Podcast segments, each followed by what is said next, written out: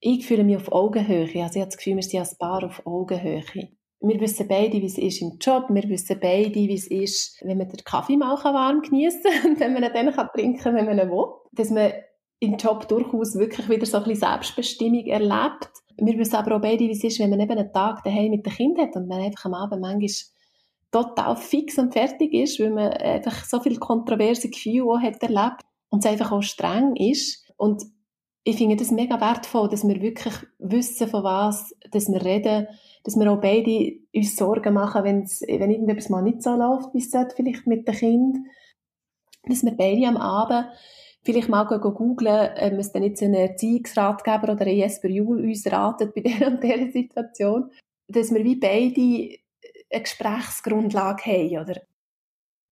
Gemäss Umfragen und Studien wünschen sich in der Schweiz über 90 Prozent der Eltern ein Teilzeitpensum. Also sozusagen, alle möchten sowohl am Beruf als auch der Familie gerecht werden und dafür das beste Gleichgewicht zwischen Job und Kinderbetreuung finden. Dank einem Teilzeitpensum erhoffen sich beide Eltern Teil mehr Zeit für Kind und für den Haushalt.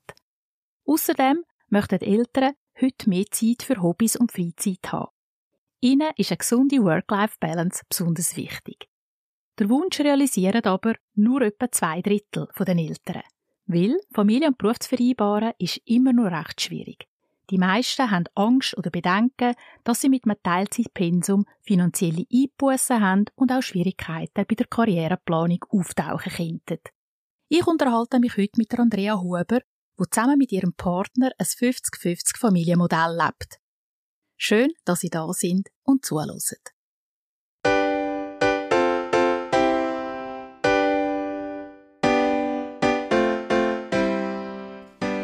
Familie von A bis Z. Das ist der Podcast von der Angelones. Ich bin Rita Angelone und zusammen mit Experten, Fachleuten und spannenden Menschen diskutiere ich über Fragen und Herausforderungen rund um das Familienleben. Zusammen suchen wir nach Antworten, neuen Erkenntnissen und vor allem nach nützlichen Ansätzen und praktischen Tipps und Tricks, die uns als Eltern weiterbringen.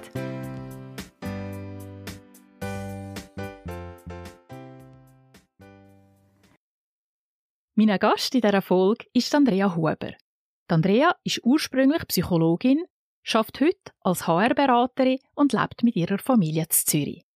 Andrea setzt sich dafür ein, dass die Familien in der Schweiz mehr Wertschätzung und Unterstützung bekommt.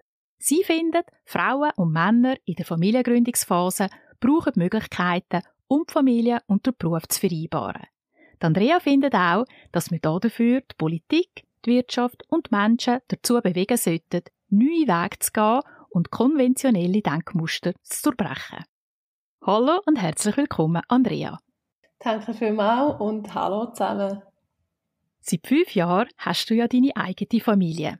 Dein Start ins Familienleben ist, wie du selber sagst, chaotisch gewesen. Du hast nämlich deinen Partner noch gar nicht so lange kennt, wo du unplant schwanger geworden bist. Mittlerweile hast du zwei Kinder. Das ältere ist vier und das jüngere anderthalb. So wie alle Familien lebst auch du mit deinem Partner und deinen Kind einen bewegten und chaotischen Familienalltag, wie wir ihn alle kennen. Zusammen mit deinem Partner hast du entschieden, dass ihr euch die ganze Arbeit teilt. Trotz einiger Herausforderungen sind ihr beide ziemlich froh, dass ihr euch für so ein 50-50 Teilzeitmodell entschieden habt. Andrea, wenn wir zum Einstieg zuerst einmal kurz zurückschauen, wie deine Familiengeschichte vor ein paar Jahren angefangen hat. Das Ganze hat sich ja damals alles ziemlich rasant entwickelt, oder? ja, genau. Und es ist lustig, dass wir gerade heute zusammen reden, weil wir haben, also mein Partner und ich haben uns vor genau sechs Jahren nämlich getroffen. Im Zürcher Ausgang damals, beide U35 und Single unterwegs. Ähm, und haben dann ziemlich schnell festgestellt, doch, das passt und wir können uns das gut zusammen vorstellen. Und ähm, ja, haben dann so die erste Verliebtheitszeit zusammen verbracht, haben ähm, einen VW-Bus gekauft, sind total viel unterwegs mit dem. Und dann sind wir im Juni 2016 nachher zusammen in die Ferien mit dem VW-Bus und ich bin heimgekommen mit einem positiven Schwangerschaftstest nach sechs Monaten, wo wir uns kennt haben. Also sehr, ähm, es ist sehr schnell gegangen, sehr unerwartet. Wir haben das Familienthema vorher schon besprochen. Wir haben beide gewusst, wir können uns Kind vorstellen, aber natürlich nicht so schnell. Und mit dem haben wir nicht gerechnet und es hat uns nachher auch recht überrumpelt. Ja, das glaube ich. Habt denn ihr gerade am Anfang, wo ihr äh, den Test gesehen habt, so erste Gedanken gehabt, so, weißt du, so ein bisschen im Sinn, erste Bedenken? Ja, sehr. Also ich habe, ich habe den alleine gemacht. Ich habe dann noch in einer Wege gewohnt, im Zürcher Kreis 4, also wirklich so richtig, so richtig Single unterwegs. Und habe den Test dort gemacht für mich und habe den Strichli gesehen, respektive die zwei. Und habe gedacht, oh mein Gott. Also ich habe wirklich so gedacht, ähm, ja, mir sind ganz viele Gedanken durch den Kopf und ganz viel Gefühl. Also, da war mal der Schock, gewesen, aber auch Faszination, Freude, ähm, aber wirklich nachher gerade so, ja, ähm, also was macht jetzt er damit? Und also wir sind nur so kurz zusammen, wie wissen wir jetzt, also ja, funktioniert das, wollen wir das überhaupt? Ähm, das waren alles so Blitzgedanken in dem Moment, aber das hat sich alles wirklich so sehr überschlagen halt. Also es ist wirklich so ein kleiner, auch von der Gefühl her, sehr eine Achterbahn Fahrt gewesen. Mhm. Du sagst eben, du hast dich auch gefragt, wie dein Partner darauf reagiert. Ähm, kannst du da vielleicht ein bisschen hinter die Kulissen uns schauen lassen, wie das erfolgt ist? ja. ja, ich bin dann ähm, gerade ziemlich schnurstracks zu ihm hey nachher mit dem Test und habe ihm da ähm, ja, wie hergelegt und gesagt, ja, schau, ähm, ja, das ist jetzt so, oder ich bin schwanger. Und er ist dann auch so, also hat so ein bisschen ähnlich reagiert wie ich, im Sinne von, er ähm, hat sich auch gefreut und gleichzeitig aber natürlich sehr geschockt und einfach im ersten Moment sehr überfordert. Und ich weiss noch, wir sind beide auf dem Sofa gehockt und haben beide brüllt. Also wirklich sind beide Tränen runtergelaufen, weil wir einfach überfordert waren mit diesen vielen Gefühlen in diesem Moment und ähm, ja, weil man sie ja überhaupt nicht einordnen kann, zuerst.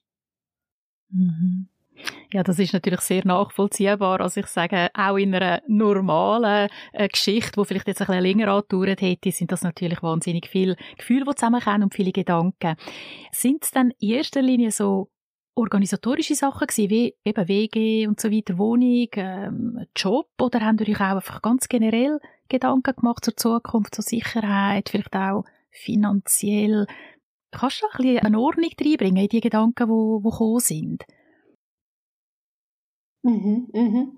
Ja, also zuerst, ich glaube, als allererstes, ich glaube, das, was du vorhin aufgezählt hast, ist erst nachher gekommen. Zuerst ist es für uns überhaupt mal darum gegangen, ja, wollen wir das überhaupt? Also, wir sind erst sechs Monate zusammen, wir kennen uns ja noch überhaupt nicht, wenn du so willst. Also, wir haben so die erste Verliebtheitszeit gehabt, wo ja sowieso alles sehr rosarot gefärbt ist und ja, man noch nicht mal einen Konflikt vielleicht ausgetragen hat, also wir haben noch nicht bis dann.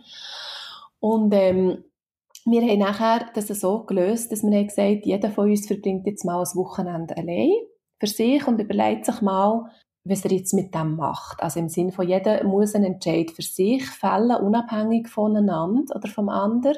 Ja, ob man, also ganz konkret, ob man, ob man das will, also ob wir, ob wir jetzt das Kind wollen. Wenn ja, halt auch wie. Und das haben wir nachher auch gemacht. Also vor allem ich als Frau, oder ich habe eine andere Ausgangslage dort noch als er. Und mir ist es einfach wichtig gewesen, dass ich mich in dem Moment, ähm, wenn ich mich für ein Kind entscheide, das auch unabhängig von ihm mache, weil eben, wir sind dann sechs Monate zusammen gewesen, ich habe überhaupt nicht gewusst, ob das passt, ich habe überhaupt nicht gewusst, ob wir in einem Jahr nicht plötzlich finden, du, also es passt vielleicht doch nicht so gut und das hätte ja können sein. Und er genauso und darum ist es mir wichtig gewesen, dass wir beide am Schluss, wenn wir Ja sagen, können Ja sagen, mit dem Wissen darum, vielleicht klappt es mit unserer Beziehung nicht, aber wir committen uns für die Verantwortung in dem Moment, wo wir auf uns nehmen, wenn wir Ja sagen zu dem Kind, also dass wir die ja zusammen tragen, auch wenn es vielleicht nicht mehr funktioniert als Paar. Das ist doch das Erste, was wir uns überlegt haben.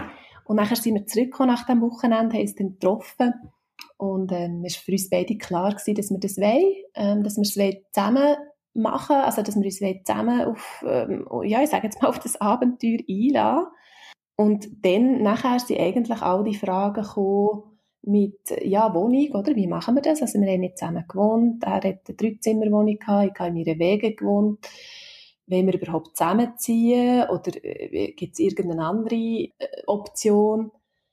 Finanzen sind natürlich nachher auch ins Spiel gekommen, irgendwann, also im Sinne von, hey, wir haben beide jetzt keine finanziellen Sicherheiten hinterlegt, weil wir halt beide sehr leichtlebig unterwegs waren, vorher auf investierte ähm, Ausbildungen und so. Und ich glaube, diese Fragen sind nachher so wie im zweiten Schritt gekommen, wo wir wirklich uns dafür committed haben, dass wir das wollen und dass wir das zusammen wollen tragen. Und dann ist so die Frage gekommen, wie lösen wir es, wie organisieren wir es, ähm, wie gehen wir mit dem um, was da ist. Mhm. Ja, ist sehr spannend, wenn ihr das gelöst habt, eben auch mit dem äh, Einzelweekend, äh, wie eine separate Auszeit, die ihr euch genommen habt, um euch im Einzelnen eben auch klar zu werden, auf was für einer Basis wollt ihr das aufbauen. Weil ich als nächste Frage mir überlegt habe, ja, was sind denn eigentlich die gemeinsamen Werte und was ist von Anfang an klar gewesen? Und wenn man einander natürlich nicht lang kennt, ist es ja schwierig, das überhaupt herauszufinden. Man muss es ja zuerst einmal für sich selber definieren. Und was ist dann eben nach dem, quasi nach dieser Auszeit sind wir zusammengekommen, was ist dann eigentlich wie von Anfang an klar gewesen, eben auch in Bezug auf Werte? Was hat euch vielleicht auch selber prägt aus der eigenen Kindheit in, im Hinblick auf eine Familiengründung? Was für Prioritäten haben ihr setzen? Rollenverteilung ist da ein bisschen das Thema? Fremdbetreuung, ja, nein. Was ist so ein bisschen zusammengekommen dann?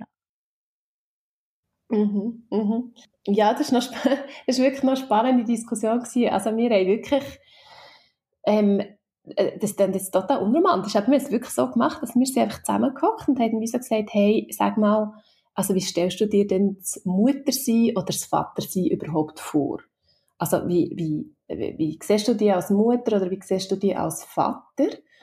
Ähm, und dort sind natürlich schon Sachen reingekommen von ähm, eben von eigenen Prägung. Also jetzt zum Beispiel bei mir, ähm, und das ist auch noch lustig, dass wir uns eigentlich gefunden haben, mein Partner und ich, weil er kommt eigentlich aus einer sehr konventionellen Familie. Also Mami lang daheim, der Papi 100% geschafft ähm, und so ein bisschen das, sage jetzt mal, herkömmliche Frauen-Mann-Bild sehr stark ähm, gelebt worden ist.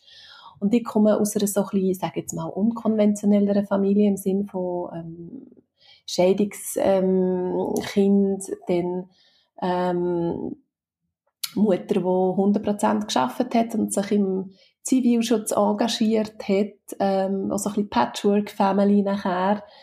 Ähm, also so total anders prägt und gleich haben wir wie beide schnell gesagt, ja, uns ist wichtig, dass wir ähm, es egalitäres Rollenverständnis unseren Kindern weitergeben können. Ähm, ich drücke es jetzt extra ein bisschen so aus, also uns ist es wiederum gegangen, dass er auch ganz stark das Anliegen hatte. Er hat, er hat das so formuliert, dass er gesagt ja, er hat von den Heimen mitbekommen, bei ihm ist das immer schon so ein bisschen komisch, er hat sich das immer, ähm, oder hat das immer ein bisschen komisch gefunden, dass so seine Mutter wie sich um den Haushalt gekümmert hat und der Vater einfach am Arbeiten war und eigentlich aber mit ihm als Kind gar nicht so viel zu tun hatte.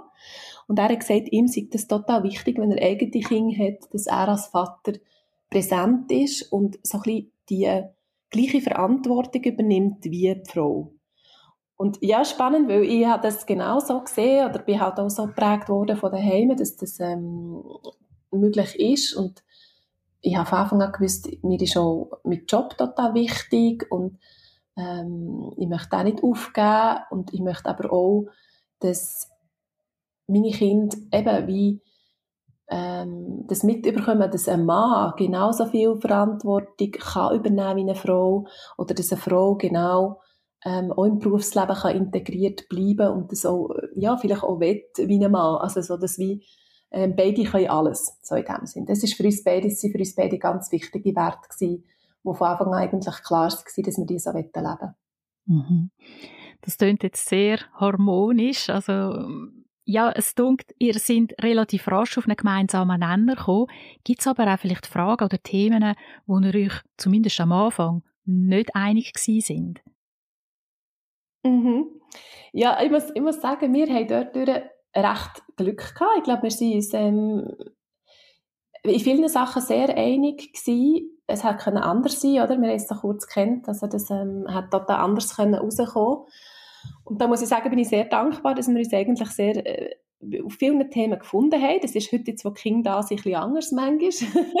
Aber dann ähm, haben wir uns wirklich recht schnell, sind wir uns sehr einig gewesen. Ein Thema, das zum Beispiel ähm, wo wir, wo wir haben müssen diskutieren, ist Fremdbetreuung. Da war zum Beispiel lustigerweise er gewesen, der so wenig wie möglich wollen. Und ich die, ähm, wo sich mehr hätte können vorstellen Und dort haben wir wirklich so ein bisschen nachher einen Kompromiss finden, was passt für beide, ähm, was stimmt am Schluss für beide, so dass niemand das Gefühl hat, ja, er wird jetzt, ähm, ja, er muss irgendetwas machen, was ihm nachher nicht, wo er nicht stimmt. Und dazu muss man natürlich auch sagen, so Sachen haben wir wie vorher diskutiert, oder? Bevor wir das Kind hatten. Und meistens weiß man ja noch überhaupt nicht, wie sich es dann anfühlt. Ähm, aber mir ist es zumindest wichtig gefunden, zum, zum Vornherein schon mal so klären, ja, einfach eine Theorie auch, wie, also, eben, also, Thema Fremdbetreuung ist zum Beispiel bei mir auch gekommen, ja, aber ich hätte gern vielleicht noch einen halben Tag pro Woche ähm, einfach frei, so. Und das war zum Beispiel bei ihm nachher nicht so ein Bedürfnis gewesen. Und dann kommt man nachher wieder so auf Bedürfnisebene, wo wir nachher haben müssen, uns, eben, wo wir müssen aushandeln, ja, was ist denn jetzt Priorität? Oder wie machen wir es denn jetzt eben, dass er, ähm, nicht das Gefühl hat, wir geben das Kind zu viel in die Fremdbetreuung und ich aber nicht das Gefühl habe, ja, ich, mir wird jetzt wie etwas weggenommen, was ich gerne hätte oder was für mich wichtig ist. Und da, eben, da haben auch schon Diskussionen stattgefunden meine, letztendlich spielen bei dieser Frage äh, Fremdbetreuung ja auch die finanziellen Aspekte eine Rolle. Fremdbetreuung ist ja auch mit Kosten verbunden und dann muss man dann auch wie abwägen, wie viel mag es auch verleiden, gerade wenn dann beide nicht mehr voll arbeiten wollen, wie jetzt in eurem Fall ja das ja auch entschieden worden ist. Bevor wir aber zu dieser Frage kommen, Nehmt es mich wunder, habt ihr ein Vorbild gehabt vielleicht oder Kollegen oder sonstige Familien, die ihr kennt habt, wo ein ähnliches Familienmodell gewählt haben wie ihr dann am Schluss, dass ihr euch dann wie verleiten lassen habt oder eben als Vorbild genommen habt oder wie sind denn ihr letztendlich darauf gekommen, dass ihr es eben halbieren teilen Ja, eigentlich genau umgekehrt. Also wir haben keine Vorbilder gehabt. Also wir haben, wir haben wirklich in unserem Umfeld, ähm, und eben beide U35, also wir haben viele Familien schon in unserem Umfeld gehabt, und wir haben viel, also die meisten Familien, die sehr, ähm, sage jetzt mal, konventionell ähm, Trauen verteilt haben, haben und immer noch haben, im Sinne von, ähm, dass meistens der Mann Vollzeit oder hochprozentig schafft und sie Teilzeit oder gar nicht. Und wir haben das beide wie beobachtet von außen und haben wie ähm, also ich kann vor allem für mich reden, für mich war es klar gewesen, ich will das nicht. Weil ich einfach habe gesehen, dass sich manchmal auch, ich sage vor allem bei den Frauen vielleicht ein kleiner Frust, ähm, einfach über die Jahre auch ein bisschen auflädt, weil sie die Doppelbelastung haben, weil es vielleicht nicht das ist, was sie sich haben vorgestellt, was sie auch ein bisschen reingerutscht sind vielleicht. Und weil ich einfach auch habe gesehen, ähm, dass so das Eingebundensein in den Job vom Mann einfach oft äh, ja, mit, mit, mit einem Opfer verbunden ist, auch von ihrer Seite. Also, dass auch von ihrer Seite oft das nicht können präsent sein daheim einfach ein Thema ist, was sich so über die Jahre irgendwie durchzieht. Und darum, also, zum, zu dieser Frage zurückkommen, haben wir nachher wie gefunden, wir möchten es eben anders machen. Wir möchten wirklich anders leben. Und, ähm, ich muss dazu sagen, ich bin schon vorher als HR-Beraterin ähm, sehr stark mit dem Thema konfrontiert gewesen, im Berufsleben gerade, oder? Wie kann man Frauen integrieren, besser wieder ins, ins ähm, Berufsleben zurückholen? Und habe mich mit so Modellen natürlich auf der theoretischen Ebene ähm, stark auseinandergesetzt und habe natürlich dann mir selber müssen fragen, ja, wie würde ich es denn wollen machen, wenn es denn bei mir so wäre? Okay, sehr spannend. Also ihr habt natürlich eben ein Umfeld gehabt, wo ein bisschen voraus war, Familiengründung schon erfolgt ist und haben anhand von diesen Beispielen genau das eben, wie gesagt, das wollen wir nicht, also haben wir das umgekehrt. Jetzt, wie bist du genau vorgegangen? Du sagst, du bist selber HR-Beraterin gewesen, jetzt bist du aber wie auf der anderen Seite gewesen, also du hast ja müssen zu deinem Arbeitgeber und nicht nur du, deine Partner ja dann auch. Wie haben die den Schritt gemacht und, und was ist dann da auch die Reaktion gewesen bei beiden? Auf eine Teilzeit, äh, also auf eine Pensumsreduktion hin. Mhm.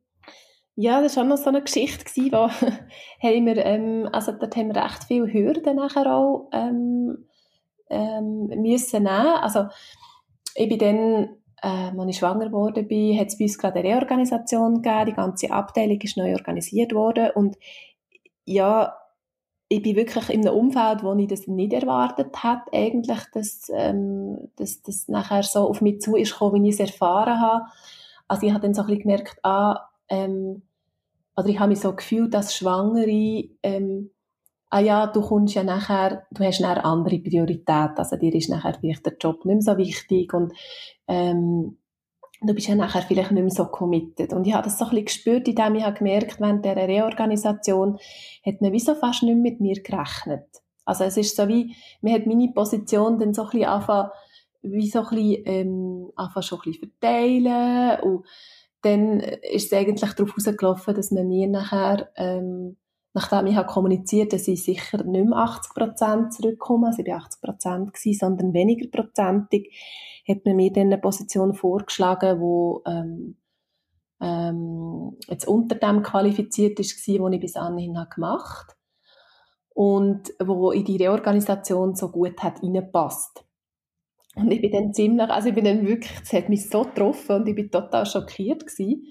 Und ähm, ja, als Schwangere halt eh, also ich bin dann so eh in einer sehr verletzlichen Phase gewesen und ähm, bin dann also habe, uh, mir auch verzweifelt, habe das Gefühl, ich habe irgendetwas falsch gemacht oder meinen Job nicht gut gemacht und so. Und bin dann nachher ähm, zu weiteren Vorgesetzten und sogar zum, äh, zum ähm, Leiter von dieser ganzen Abteilung und habe das Gespräch gesucht und einfach versucht zu verstehen, was, was jetzt da die Motivation dahinter ist, ähm, dass es jetzt so mir angeboten wird und ich nicht in meine angestammte Funktion mit dem reduzierten Pensum zurück kann. Ähm, und es hat sich dann wirklich herausgestellt, dass man, ähm, dass in dieser Reorganisation wie einfach so, ähm, dass das gerade so passt hat, weil man mit diesen 60 Prozent in meiner angestammten Funktion nicht so zurechtgekommen ist. Also man hat, ähm, es wäre gäbiger gewesen, die 80 Prozent hat man dann einfach wieder so können behalten und jemandem anderem geben, weil der eben oder die Person 80 Prozent hat ausgefüllt. Und ja, wir hatten ähm, gemeinsam nach Lösungen gesucht. Also sie haben gesagt, ja doch, ich möchte unbedingt meine Funktion behalten und ich möchte sie gerne noch im 60%-Pensum ausüben. Und habe dann auch von mir aus einen Vorschlag gebracht, wie wir das machen können, wie wir die 20% sonst noch verteilen können. Ähm, und schlussendlich hat es nachher geklappt. Also ich habe dann ähm, das Go bekommen quasi, dass ich die Funktion behalten kann.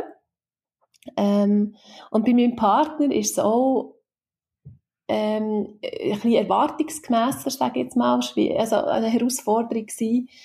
Ähm, seine Funktion haben sie deklariert als mindestens 90 Prozent. Also es hat, er hat den Vorstoß gemacht. Ähm, er will gerne auf 70 Prozent reduzieren.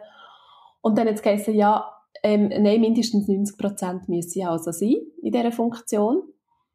Und er hat zum Glück das nicht akzeptiert und hat gesagt, ja, aber ähm, also wir, ja, wir können ja da vielleicht ähm, eine Lösung finden und hat dann tatsächlich auch Lösungsvorschläge gebracht, wie man sein Arbeitspäckchen könnte, ähm, neu gestalten oder wie man gewisse Prozesse verschlanken und es hat dann tatsächlich nochmal vier Vorstöße gebraucht, also wirklich ähm, eine recht aufwendige Sache mit vielen Gesprächen und auch Lösungsvorschlägen, bis dann seine 70 Prozent tatsächlich nachher auch ähm, akzeptiert und umgesetzt worden sind. Also beides, wir haben beide recht gekämpft um unsere, nieder, um unsere niedrigen Prozent. Genau. Und was ich auch daraus herausgehöre, ihr habt selber müssen vieles einbringen im Sinne von Lösungsansätzen und, und Ideen und vor allem eben auch kreative Ansätze, wo vielleicht ja, wo ihr vielleicht eigentlich erwartet hättet, dass der Arbeitgeber vielleicht die bringt. Also auch für die Zuhörer oder die da mitlosen, es ist sicher nicht schlecht, wenn man sich natürlich auch selber schon Gedanken macht, auch wenn das vielleicht nicht wirklich nur die eigene Aufgabe ist, sondern natürlich ein Teil von der Aufgabe vom Arbeitgeber. Aber wenn man mit konkreten Lösungen kann kommen, hat man wahrscheinlich ein bisschen bessere Karte in der Hand, dass es dann auch durchkommt, oder? Unbedingt. Mhm. Und sich auch nicht und sich, also das, das ist mir noch wichtig in diesem Zusammenhang, oder? Sich auch nicht abspeisen, ich sage jetzt extra abspeisen, Anführungsschlusszeichen, ähm, von, von Argument, ja, das geht nicht, weil das haben wir noch nie gemacht, zum Beispiel. Also manchmal ähm, ist man als Arbeitgeber, sage ich jetzt aus eigener Erfahrung, einfach auch recht schnell ähm, so Sachen abzuwinken, weil es einfach auch aufwendig wäre, vielleicht für den ersten Moment dort eine neue Lösung zu suchen. Aber ich glaube, es lohnt sich ganz fest, und ich sage jetzt das extra ein bisschen für die Männer, dort dran zu bleiben und einfach auch ein bisschen darauf zu beharren, dass man ähm, dass man eine Teilzeitfunktion kann ausüben und dass man das, ähm, also dass so ein, so ein Anliegen ist und etwas, was man wirklich ähm, kann und will machen. Mhm. Jetzt tönt das auch sehr ähm, schön und äh, obwohl ihr gekämpft habt, habt ihr doch eure Lösungen können durchbringen Jetzt ein bisschen die provokative Frage, was sind dann aber gleich ein bisschen Nachteile oder zumindest Herausforderungen von dem Modell, das ihr lebt? Also ich denke jetzt einmal in erster Linie ein auch Einkommenseinbußen, es gibt dann gleich wieder Versicherungsfragen, Risiken, die man vielleicht muss abdecken muss, Vorsorge, also das ist jetzt sehr technisch, ist mir auch klar, aber was haben ihr diesbezüglich überlegt oder wo sind da vielleicht auch irgendwelche Kompromisse eingegangen oder Abstriche gemacht? Weil, ja, Teilzeit ist halt einfach nicht Vollzeit und, und da verdient man halt nicht mehr gleich viel. Genau. Also Einkommenseinbuß in dem Sinn ähm, ist, ist relativ, oder? Am Schluss haben wir ja gleich, also mit unseren 130, 40 Prozent haben wir gleich eigentlich in Theorie gell, hätten wir ein gleiches Bruttoeinkommen wie ein Paar, wo er 100% schafft und sie 30 oder 40%. Jetzt in der Praxis ist es meistens eben nachher nicht so, weil einfach in der Schweiz immer noch der Mann tendenziell mehr verdient. Ähm, und dazu kommt halt, dass jemand, der Vollzeit schafft, einfach die besseren Karrierechancen leider immer noch hat und dementsprechend auch tendenziell mehr verdient einfach als in einer Teilzeitfunktion. Und das sehen wir beide jetzt auch zum Beispiel dort, wo wir sind mit den Prozent, die wir haben. Ähm, es ist leider so, dass wir nicht viel, also karrieretechnisch im Moment nicht viel weiterkommen. Das heisst, die Einkommenseinbuß findet so ein bisschen auf dieser Ebene statt, oder? Dass wir gar nicht die Chance haben, ähm, jetzt gross äh, Karriere zu machen. Die andere Frage ist, ob man das wette, aber das ist eine andere Frage. Es geht mir darum, dass äh, einfach auch lohntechnisch man gar nicht so viel weiterkommt, wenn man Teilzeit schafft. Leider. Das ist nicht richtig von mir aus gesehen, aber das ist leider einfach im Moment noch, wie ganz vielen Unternehmen wird es so gelebt. Ähm, und von dem her ist das eigentlich auf der Ebene Einkommenseinbuß, ist das, das, was wir erleben. Ähm, und natürlich ein Nachteil ist, ist sicher auch, dass man einen Moment auf eine Karriere verzichtet. Also eben immer noch, so wie die Strukturen im Moment sind, ähm, ist so Sachen wie Shared Leadership, zum Beispiel, dass man sich eine Position teilt, das zweite ähm, und eine höherwertige, ist einfach immer noch nicht so verbreitet. Es kommt und das, sind auf gutem Weg, finde ich, aber es ist einfach immer noch nicht so verbreitet, wie es eigentlich schön wäre. Und darum ähm, ja, glaube ich eben, dass man tendenziell in einer Teilzeitfunktion einfach weniger verdient und darum so einen Einkommenseinbuß hat. Ähm, zum Thema Vorsorge, ja, da gibt es auch wieder ein Pro und ein Contra, oder? Es ist klar, du hast als Einzel, also wenn man es jetzt Einzel anschaut, dann habe ich am Schluss weniger Vorsorge, die ich habe, also wenn ich Teilzeit arbeite, das ist klar. Handkerum, jetzt gehe ich als Frau, oder? Wenn ich ähm, würde gar nicht schaffen oder zu einem ganz kleinen Teil schaffen, dann hätte ich ähm, in meiner PK sehr, sehr wenig drin, während der Mann ähm, mit seinen 100% natürlich dort viel mehr ähm, kann einzahlen und wenn die Beziehung hebt, bis über das Pensionsalter ist das ja super und dann geht das alles auf, aber wenn sie eben nicht hebt, glaube ich, kommen nachher so ein Themen, wo die Frauen nachher, ähm, also was schwierig wird für Frauen, oder, wo zum Beispiel jetzt lange nicht im Erwerbsleben waren, ähm, oder sehr geringprozentig. Und darum ist zum Beispiel so ein Modell auch für eine Frau, glaube ich, einfach auch, ähm, ist eine Art, ähm, ein, ein, ein Risiko, das sich ein bisschen minimiert, oder? Weil sie einfach kann höherprozentig im Erwerbsleben bleiben und sich wirklich so auch die, ähm, die, die Vorsorge ein bisschen abdecken und, ähm, ja, und eben, Anführungsschlusszeichen so vorsorgen, sage ich jetzt mal. Mhm. Ja, das sehe ich auch so. Also auf jeden Fall ähm, rein jetzt finanziell und von der Vorsorgeseite her ist es sicher besser Teilzeit als gar nicht zu arbeiten. Das ist äh, auf jeden Fall ähm, auf jeden Fall so.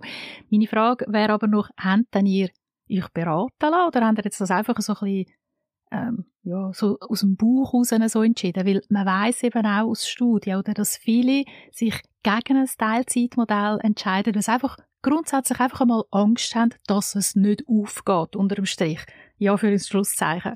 Aber ganz konkret geht man ja dann gleich nicht über die Bücher, weil das macht man einfach nicht gern. Da zähle ich mich auch dazu. Oder ich gehe wirklich sehr ungern dann schauen, ja, wie sieht jetzt meine Vorsorge aus? Wo haben wir vielleicht irgendwo eine Lücke? Wo müssen wir vielleicht irgendwo eine Risikoabdeckung machen? Und wir haben das aber gemacht, auch als Paar und gerade auch in, im Zusammenhang, weil wir ja auch ein Haus gekauft haben. Das hat sich wie aufgedrängt. Aber sonst hätte ich das einfach aus dem Bauch wie, wie entschieden. Wie, wie sind ihr da vorgegangen? Wir sind beide keine, ähm, nicht so Sicherheitsmenschen, also wir brauchen das nicht so und haben dementsprechend ähm, wirklich aus dem Bauch heraus entschieden. Also wir haben wirklich gesagt, wir wetten das so, wir machen das so. Was wir natürlich haben gemacht ist, ähm, wir haben natürlich unser Einkommen angeschaut, was das heisst denn, was wir würden verdienen und wie wir das mit der Fremdbetreuung können berappen ähm, bis es Ende Monat übrig bleibt. Also ich denke, ähm, das ist so ein bisschen das Minimum, was man schon muss, also das Budget machen, sich wirklich überlegen, ja, längt es denn überhaupt mit allen Ausgaben, mit dem, was man verdient, mit dem Teilzeiteinkommen. Was wir jetzt nicht haben gemacht, ist uns eben punkto Risikoabdeckung oder punkto Vorsorge beraten. Ähm, das haben wir jetzt nicht gemacht, so weit sind wir nicht gegangen. Wir haben beide gesagt, das stimmt so für uns und darum machen wir es. Aber eben, ich glaube, so als, äh, ja, als Minimum muss man sich ein Budget schon machen und sich gut überlegen, eben, längt es denn auch und wie, ja, wie, wie kann man überhaupt, ähm, wie gestaltet man den Haushalt oder mit zwei Teilzeiteinkommen, wie sieht es nachher am Schluss Ende Monat, äh, Monat bruttomässig aus auch. Aber ich glaube, also, auch wenn man, ja, wenn man, wenn man zweifle zum Beispiel an einem Teilzeitmodell. Ich finde, es lohnt sich, also es lohnt sich wirklich mega, dann so eine Beratung mal zu machen, um einfach auch mal zu schauen, wie sehen denn die, die blutigen Zahlen am Schluss aus. Und ich glaube, der eine oder der andere wäre wahrscheinlich recht überrascht, ähm, ja, wie es, wie es, ähm, wie es doch recht positiv kann aussehen. Gerade, sage ich jetzt mal, wenn beide, beide, ähm, beide älteren Teile, sage jetzt mal, der Mann und die Frau, halt beide ähm, zu einem höheren Prozentsatz auch im Erwerbsleben bleiben. Also ich sage jetzt mal 50 Prozent und drüber, oder? Also dann denke ich, lohnt es sich einfach, das mal anzuschauen, was der Unterschied wäre zu einem, der jetzt irgendwie 100 Prozent schafft und sie klassischerweise, wo dann ähm, ein niedrigerer Prozentsatz im Erwerbsleben ist. Äh, spielen natürlich noch ganz viele Faktoren auch noch eine Rolle, ist mir völlig klar. Ich es jetzt sehr für, vereinfachen ist natürlich auch noch wichtig, äh, was für eine Ausbildung das man hat und ähm, was für einen Job das man hat und so weiter. Aber ja, das würde den Rahmen sprengen, glaube ich. Mhm. Was sagst du zur Kritik, dass eben so Teilzeitmodelle, gerade von beiden Seiten her, von Mann und Frau, eben nur dann funktionieren, wenn man ja, gut verdient. Du hast es vorher ein bisschen angetönt. Es kommt natürlich auch ein bisschen darauf an, oder, in was für einer Funktion man unterwegs ist und ja, wie dann das Teilzeitpensum dann auch finanziell aussieht. Und man hört halt gleich häufig, ja gut, das können wir uns einfach nicht leisten. Wir können nicht beide 50-50 oder 60-70, spielt nicht so eine Rolle, aber wir können nicht beide reduzieren, weil es lange einfach nicht. Ich glaube, man muss es wie aus verschiedenen Gesichtspunkten anschauen. Ich meine, Teilzeit schaffen per se ist ja schon ein Wohlstandsphänomen, oder? Also das, das, ich glaube, das muss man sich schon bewusst sein. Also ähm, ich glaube, die Schweiz ist nach Holland ähm, auf Platz zwei, was, ähm, was Teilzeitprozent an Teilzeitschaffenden im Land angeht. Und ich glaube, schon Teilzeitschaffen per se eben, ist wirklich so ein, ein, ein Wohlstandsphänomen, das sich einfach reiche Länder können leisten können. Von dem her glaube ich, ähm, ist es generell so, dass Teilzeitschaffen sicher etwas ist, was sich jetzt der Mittelstand und vielleicht oberhalb vom Mittelstand ähm, kann leisten, wo das Privileg auch hat ähm, wo wahrscheinlich, ja, sage jetzt mal, was ganz viele Familien in der Schweiz gibt, wo einfach sagen, hey, wir müssen beide hochprozentig schaffen, dass wir überhaupt können überleben können. Also da meine ich jetzt 80 Prozent und drüber, oder? Und da rede ich von beiden, da rede ich von Frau und Mann, wo beide einfach müssen, diesen Prozentsatz im Erwerbsleben bleiben, ähm, damit überhaupt genug Einkommen reinkommt, um, ja, zum eben den Alltag können, können prestieren. Und dann gibt's ja, dann gibt's tatsächlich die so ein bisschen, ähm, sag jetzt mal, also ich zähle mich dort oder uns auch dazu, die Privilegierteren, die sicher die Möglichkeit auch haben, mit diesen ähm, Prozent ähm, im Erwerbsleben ein bisschen zu jonglieren, die vielleicht auch noch ein bisschen Handlungsspielraum haben. Aber dort nachher, glaube ich, spielt es nicht so eine Rolle, ähm, ob man jetzt sagt, ja, der Mann schafft eben herkömmlich 100 Prozent, sie 30 oder 40, gibt zusammen 140 Prozent, oder ob man sagt, du 70 und ich 70, ähm, also Mann 70, Frau 70, zusammen auch 140, dann ist am Schluss eigentlich das Bruttoeinkommen sollte. Kommt dann auch wieder darauf an, was für einen Ausbildungsstand das beide haben, das ist klar, aber es sollte ja nachher eigentlich aufs Gleiche rauskommen, weil es beide mal 140 Prozent sind.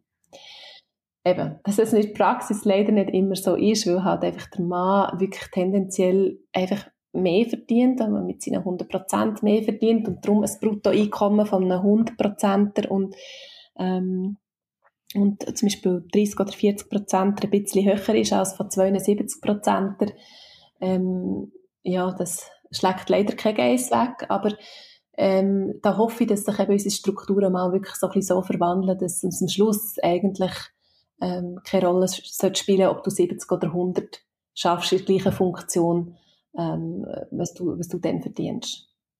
Also letztendlich muss es ja jede Familie selber anschauen. Jede Situation ist ja anders, jedes Einkommensverhältnis ist anders. Du hast es eingangs auch gesagt, wichtig ist, dass man einmal ein Budget macht, dass man darüber redet, dass man die Zahlen auf den Tisch legt. Man muss nicht unbedingt in eine Beratung äh, gehen, deswegen, das finde ich also auch. Aber ich glaube wirklich, man muss es individuell anschauen. Und was wir jetzt da ein bisschen wenig angesprochen haben, weil ihr habt euch ja dagegen entschieden, gegen Fremdbetreuung. Aber es ist eben manchmal auch ein Trugschluss, beide hochprozentig zu arbeiten und dafür Kinder in eine Fremdbetreuung geben. Und äh, unterm Strich rechnet sich das zum Teil genauso wenig, wie wenn man eben vielleicht weniger würde arbeiten und dafür Kind nicht in die Fremdbetreuung. Also das sind ganz viele ähm, Möglichkeiten, wo man einfach man muss wirklich hersitzen mit einem Blatt Papier und das einfach einmal durchspielen, weil es macht enorm viel aus, oder? Ob auch Fremdbetreuungskosten dazukommen, oder? Genau, also vielleicht noch schnell zum Korrigieren. Wir haben nicht dagegen, wir haben uns nicht dagegen entschieden. Wir haben, ähm, also unsere Kinder gehen in die Kita. Ähm, sie gehen, sie gehen, äh, was gehen sie, zwei Tage in die Kita. Und also wir haben die Rechnung auch gemacht, oder? Die gehört dazu. Das, das ist genauso, wie du sagst, das habe ich auch so ähm, erfahren und erfahren noch heute, oder? Also es ist wirklich so ein bisschen, je mehr man geht arbeiten, ähm, je höher ist das Einkommen, je weniger Subventionen hat, hat man, je mehr zahlt man für Kita-Plätze und am Schluss geht es nicht mehr auf, oder? Also dort, äh, wie du sagst, oder, ist manchmal sogar zum Beispiel eine Excel-Tabelle recht hilfreich, um sich wirklich auszurechnen, was bedeutet welches Modell und wie kann ich wo schieben, ähm, ja, dass es am Schluss nachher finanziell aufgeht. Okay, gut. Jetzt apropos Excel-Tabellen fällt mir gerade so ein. Gibt es dann bei dem Modell, oder wir reden ja immer noch über die Herausforderungen, gibt es in dem Modell auch Organisations- und Abstimmungsaufwand, wo ihr schon fast über eine Excel-Tabelle müsstet lösen? Gibt es da Konfliktpotenzial eben auch in Sachen Abstimmung? Ja, riesig. Also ich glaube, das ist eh, wenn, wenn mich jemand fragt, was ist der Nachteil an diesem Modell, dann ist es ganz klar der. Ähm, obwohl ich das nicht als Nachteil sehe, sondern als Herausforderung, aber es ist sicher es ist ein Mehraufwand, ganz klar. Also der Koordinationsaufwand ist exorbitant bei uns, wirklich. Also eben darum, wir führen fast Excel-Tabellen. Ähm, also wer wenn geht holen und wer wenn welches Meeting hat, wo jetzt wichtig ist, weil ähm, man dann unbedingt muss präsent sein und nicht kann früher gehen, irgendjemand vor Kita holen oder wenn irgendetwas wäre. Ähm, und das braucht schon recht viel Aufwand, also im Sinne von wirklich viel Kommunikation halt. Man muss wirklich, also wir, wir müssen sehr viel miteinander reden, viel miteinander organisieren. Wir, wir haben wirklich auch einen Kalender, wo wir die Sachen eintragen. Ähm, und ja, das ist, und das gibt auch Konflikt im Sinne von, ja, welches Meeting ist jetzt wichtiger? Also, ja, wenn ein Kind mal krank ist, oder, dann ist bei uns nicht klar, wer daheim bleibt, sondern dann schauen wir, du, wenn hast du ein Meeting, wenn habe ich ein Meeting, und dann wird, ja, aber meins ist wichtig, ja, aber meins ist auch wichtig. und nachher, äh, ja, und dann wird verhandelt, oder, und dann suchen wir so eine Lösung, und das braucht ein bisschen mehr, sage jetzt mal, Aufwand als bei jemandem oder bei einem Paar, wo einfach klar ist, wer die Verantwortung für was hat. Mhm. Genau trotzdem, dass man so viel mehr muss reden, sehe ich ja da genau auch einen Vorteil. Man bleibt immerhin im Gespräch. Also ich finde das ehrlich gesagt auch eine ganz gute Sache. Es ist zwar herausfordernd, es bringt Konfliktpotenzial mit sich, aber man ist wie gezwungen, oder im Gespräch zu bleiben miteinander. Jetzt haben wir ganz vieles jetzt betrachtet, wo, wo eben herausfordernd ist, was ein bisschen schwierig ist und gleich habt ihr euch ganz fest für das Modell entschieden und ihr seid überzogen, darum sind wir ja da am diskutieren. Was sind denn aus deiner Sicht wirklich die absoluten Vorteile oder all die guten Seiten an dieser Sache? Einer ist zum Beispiel, das habe ich vorhin gedacht, wo, wo du wenn du das gesagt hast, mit, ähm, mit, mit dem Zusammen kommunizieren, dass du das eigentlich eine gute Sache findest. Ich nämlich auch, weil ich glaube, also mit diesem Modell, ich fühle mich auf Augenhöhe. Also ich habe das Gefühl, wir sind als Paar auf Augenhöhe. Ich erlebe es so, dass wir, weil wir beide, wir wissen beide, wie es ist im Job, wir wissen beide, wie es ist, ähm, wenn man den Kaffee mal warm genießen kann, wenn man ihn dann kann trinken kann, wenn man ihn will. Dass man im Job durchaus wirklich wieder so ein bisschen Selbstbestimmung erlebt. Ähm, wir wissen aber auch beide, wie es ist, wenn man eben einen Tag daheim mit den Kindern hat und man einfach am Abend manchmal total fix und fertig ist, weil man einfach so viele kontroverse Gefühle auch hat erlebt ähm, und es einfach auch streng ist. Ähm, und ich finde das mega wertvoll, dass wir wirklich wissen, von was dass wir reden, dass wir auch beide uns Sorgen machen, wenn's, wenn irgendetwas mal nicht so läuft, wie es sollte, vielleicht mit den Kindern dass wir beide am Abend vielleicht mal googeln, ähm, es dann jetzt einen Erziehungsratgeber oder ein Jesper Juhl uns ratet bei dieser und dieser Situation, ähm, dass wir wie beide eine Gesprächsgrundlage haben, oder? Und das ähm, empfinde ich als enorm wertvoll und einfach auch die Tatsache, ähm, dass wir wie beide im Erwerbsleben noch drin sind und beide auch einfach die Wichtigkeit von, auch vom, von Arbeit können nachvollziehen beieinander, oder? Dass wir irgendwie einander verstehen, dass für uns Arbeit wichtig ist, dass es wichtig ist, sich selber zu verwirklichen, ähm, dass das ein wichtiger Teil ist von uns und dass wir auch das Gefühl haben, ähm, oder ich finde es auch wirklich sehr wertvoll, dass wir beide auch im Haushalt all die Sachen machen, die halt anfallen, oder? Also die Sachen, die mühsam sind, die sich wiederholen, ähm, dass wir dort beide das Verständnis füreinander entwickeln, entwickelt haben und auch haben, was das heisst, also wie mühsam das, das manchmal ist oder auch wie freudig das es manchmal auch kann sein kann. Also es hat ja immer alle Seiten, oder? Mhm. Apropos Haushalten, du hast mir jetzt da gerade einen Steilpass geliefert, Andrea. Wie sieht es denn nach der Arbeitszeit aus, eben im Haushalt? Sind ihr da wirklich auch 50-50 unterwegs oder gibt es da vielleicht gleich so klassische äh, Aufgabenverteilungen, die sich dann gleich einschleichen, Mann, Frau? Wie sieht das bei euch aus? Ich glaube, bei uns, wir haben, wir haben ähm, viele Sachen, wo wir sehr untypisch, also untypisch Mann-Frau, Anführungs-Schlusszeichen unterwegs sind. Also zum Beispiel der Kleine, der ist jetzt anderthalb, der ist total Papi fixiert. Also da ist wirklich, da ist der Papi, der Papi ist, ist alles und muss da sein und da bin ich nicht mehr so angemeldet. Ähm, es gibt aber auch, oder zum Beispiel genau aufräumen ist auch so etwas. Also er ist da total, er ist zum Beispiel der, der ähm, viel lieber eine aufgeräumte Wohnung hat oder was ihm viel wichtiger ist, dass Sachen geordnet sind als mir. Und das erachte ich so ein bisschen als untypisch. Man kann es jetzt also ja, herkömmlich untypisch. Ähm, wir haben aber auch Sachen, die wiederum sehr typisch verlaufen. Also zum Beispiel so der Mental Load, ähm, der trägt zum Beispiel eher ich, also so ein bisschen an Termine denken, ähm, zum Osteopath gehen mit den Kindern oder ähm, das Geschenk organisieren für den Kindergeburtstag, das macht klar ich. Also, ich tue es delegieren, aber daran denken, das, das mache ich.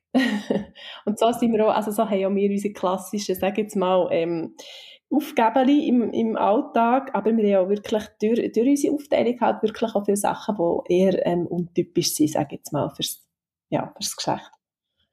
Ich finde das ganz spannend, wie du das erzählst. Auf der einen Seite ist euch ganz vieles schon super gut gelungen, oder, mit dieser Aufteilung.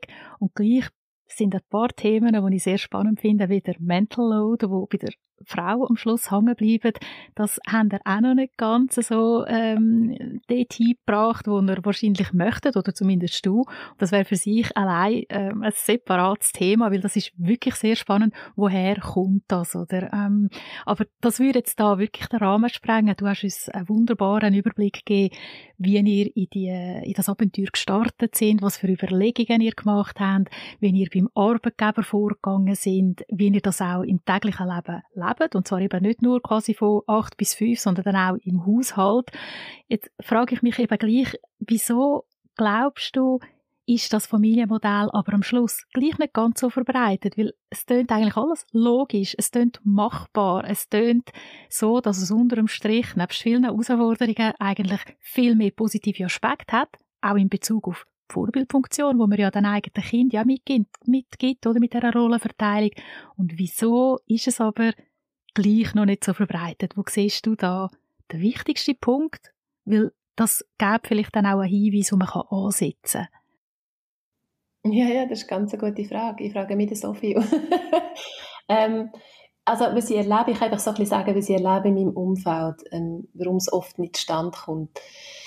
Ähm, und das ist wirklich so ein Punkt, wo, ja, wo mir jetzt in diesem Gespräch noch, noch ein Anliegen ist, um das so ein bisschen rauszugeben.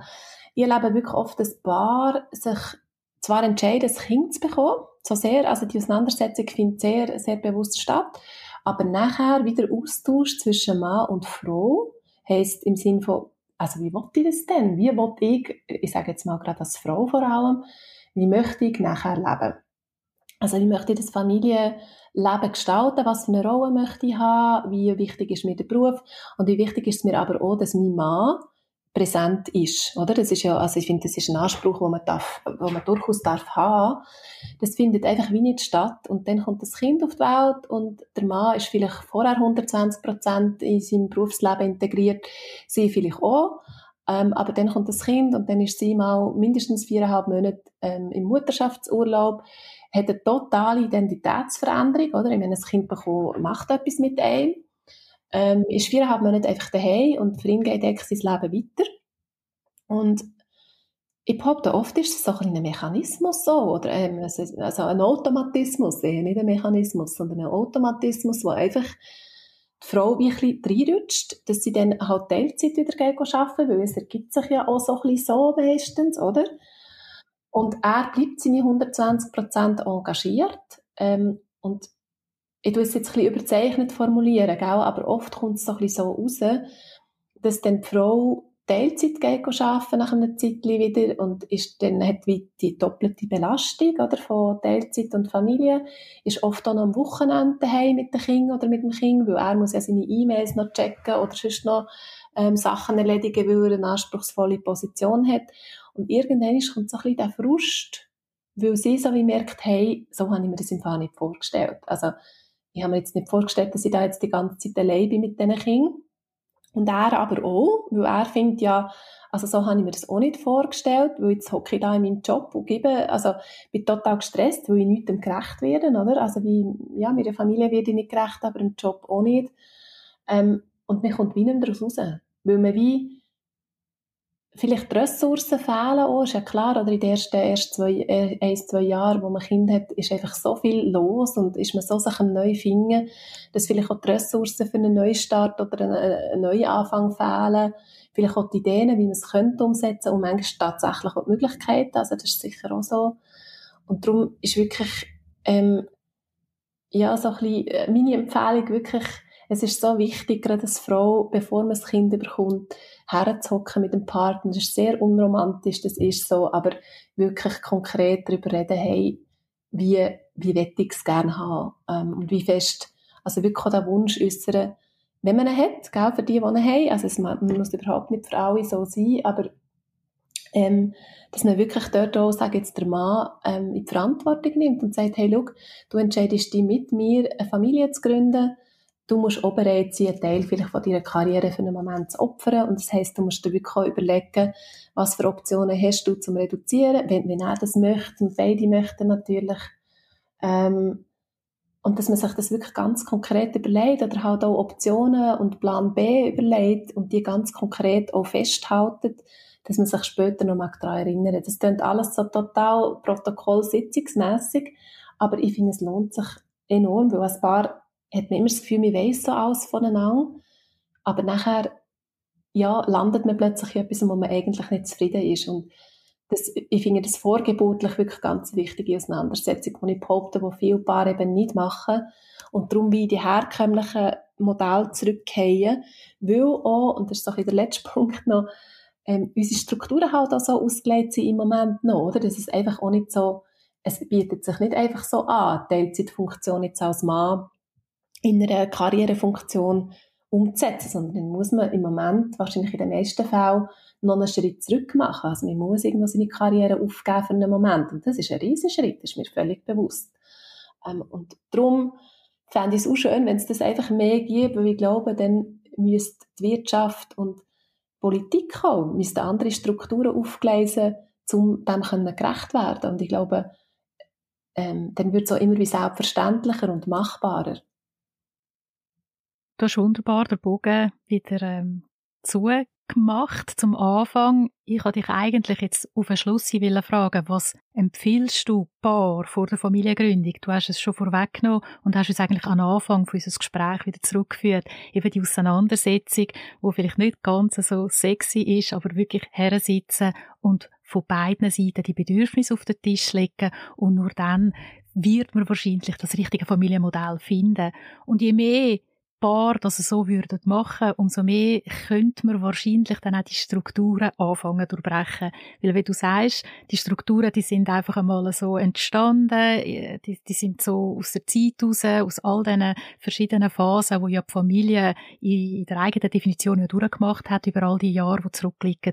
Die, die, haben, die haben sich einfach so ergeben. Und da drin quasi etwas Klassisches zu übernehmen, ist natürlich die einfachste Lösung. Und ihr seid jetzt also ein bisschen der, äh, ja, ein bisschen der schwierigere Weg gegangen, habt für euch aber jetzt etwas gefunden, das passt. Und damit habt ihr aber auch zum Teil jetzt auch die Arbeitgeber ein bisschen müssen zwingen, eben auch mitzuziehen. Und das ist eigentlich ein bisschen das, was ja du, glaub, wettest, uns allen auf den Weg geben. Mit allem, was wir machen, können wir ja die Strukturen ja auch anpassen. Du hast jetzt aber auch ein paar Mal erwähnt, so Karriere für den Moment auf Eis legen. Hast ein paar Mal gesagt, so für den Moment. Darf ich auf den Schluss hinfragen, was habt ihr für Pläne diesbezüglich? Wo seht ihr euch äh, beruflich in ein paar Jahren, wenn die Kinder ein bisschen älter sind? Werdet ihr das 50-50-Modell ja, vielleicht anpassen? Ich glaube, wir haben beide nicht so, ähm, ich muss dazu sagen, wir sind beides nicht so Karrieremenschen im Sinne von, wir haben jetzt nicht beide die Ambition, ähm, äh, wie soll ich sagen, beruflich ähm, noch viel, viel weiterzukommen. Was wir, äh, vor allem ich, ich kann jetzt von mir vor allem reden, ich habe ganz sicher noch ganz viele Pläne in Sachen Weiterbildung. Also ich ähm, denke, ich werde in fünf Jahren ganz sicher nochmal Weiterbildung gemacht haben, dann vielleicht nochmal sogar ein ähm, anderes beruflich, berufliches Standbein ähm, entwickelt haben. Das ist so ein bisschen mein Wunsch. Ähm, also ich habe noch ganz viele Pläne in Sachen berufliche Selbstverwirklichung. Und ähm, mein Mann in dem Sinn, ich glaube, er ist ganz happy in seinem Job, aber hat ähm, sonst auch noch Ideen, was er eben so ein bisschen neben dem Job noch machen könnte, ähm, wo würde glücklich machen Und für uns ist wie klar, wenn wir können, dann werden wir in diesem 50-50-Modell bleiben, auf jeden Fall. Ähm, ich will aber nicht, also und darum, das ist auch, auch wichtig, finde ich, dass man sich selber nicht Möglichkeiten nimmt, oder? Also wir sind beide auch offen, zum mal sagen, wenn es jetzt von meiner Seite mal bräuchte, dass ich halt mal 100% arbeiten weil es meine Weiterbildung zum Beispiel würde verlangen oder weil ich jetzt den Job würde finden, wo ich sage, hey, das wäre jetzt so lässig, das ähm, muss ich unbedingt machen, ähm, und er dann halt müsste reduzieren ähm, zu einem grossen Prozentsatz oder vielleicht sogar daheim bleiben und wir dann eine Zeit lang sehr, ähm, sage jetzt mal, unausgeglichen würden leben ähm, oder sehr herkömmlich, konventionell, dann wäre das auch okay. Also dann ähm, habe ich gleich das Gefühl, dass ich die Vorbildfunktion, die ich mir ja wünsche für meine Kinder, dass wir die leben, die, dass wir die gleich leben können. Ähm, also da bin ich auch offen. Aber äh, so ganz grundsätzlich haben wir sicher vor, das Modell so beizubehalten, werden so ganz sicher so beibehalten, ausser eben irgendwie, ähm, es braucht zu einem Grund, wir müssen es irgendwie verschieben. Und da sind wir auch offen, dass wir es dann, dass wir es dann so würden machen. Okay. Andrea, vielen Dank, dass du uns den Einblick in euren Familienalltag gewährt hast mit dem 50-50-Modell. Ich hoffe, dass deine Erfahrungen anderen Eltern, die jetzt zuhören, bei der Wahl von einem passenden Familienmodell natürlich helfen. Und dir und deiner Familie wünsche ich weiterhin alles, alles Gute. Und für den Moment sage ich dir Tschüss, Andrea. Danke vielmals, Rita, für den Austausch. Merci vielmals.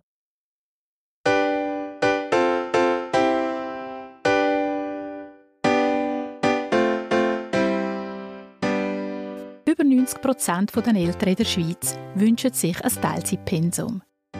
Der Wunsch realisieren aber nur etwa zwei Drittel. weil Familie und Beruf zu vereinbaren immer noch recht schwierig ist. Die meisten haben Angst oder Bedenken, dass sie mit einem Teilzeitpensum finanzielle Einbußen haben und auch Schwierigkeiten bei der Karriereplanung auftauchen könnten. In Sachen Familie und Arbeitsmodell hat sich, wie das Beispiel von Andrea gezeigt hat, in den letzten Jahren einiges zu tun.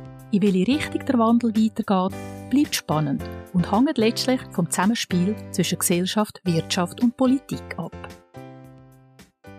In den Shownotes zu dieser Folge findet ihr einerseits den Link zum Interview, wo ich mit der Andrea führen und aber auch den Link zu einem spannenden Beitrag zum Thema Doing Family.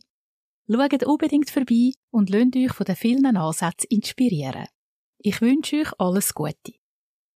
Wenn euch der Podcast gefallen hat, dann freue ich mich, wenn ihr ihn abonniert und auch die anderen Folgen hört. Danke fürs Zuhören, tschüss miteinander und bis zur nächsten Folge.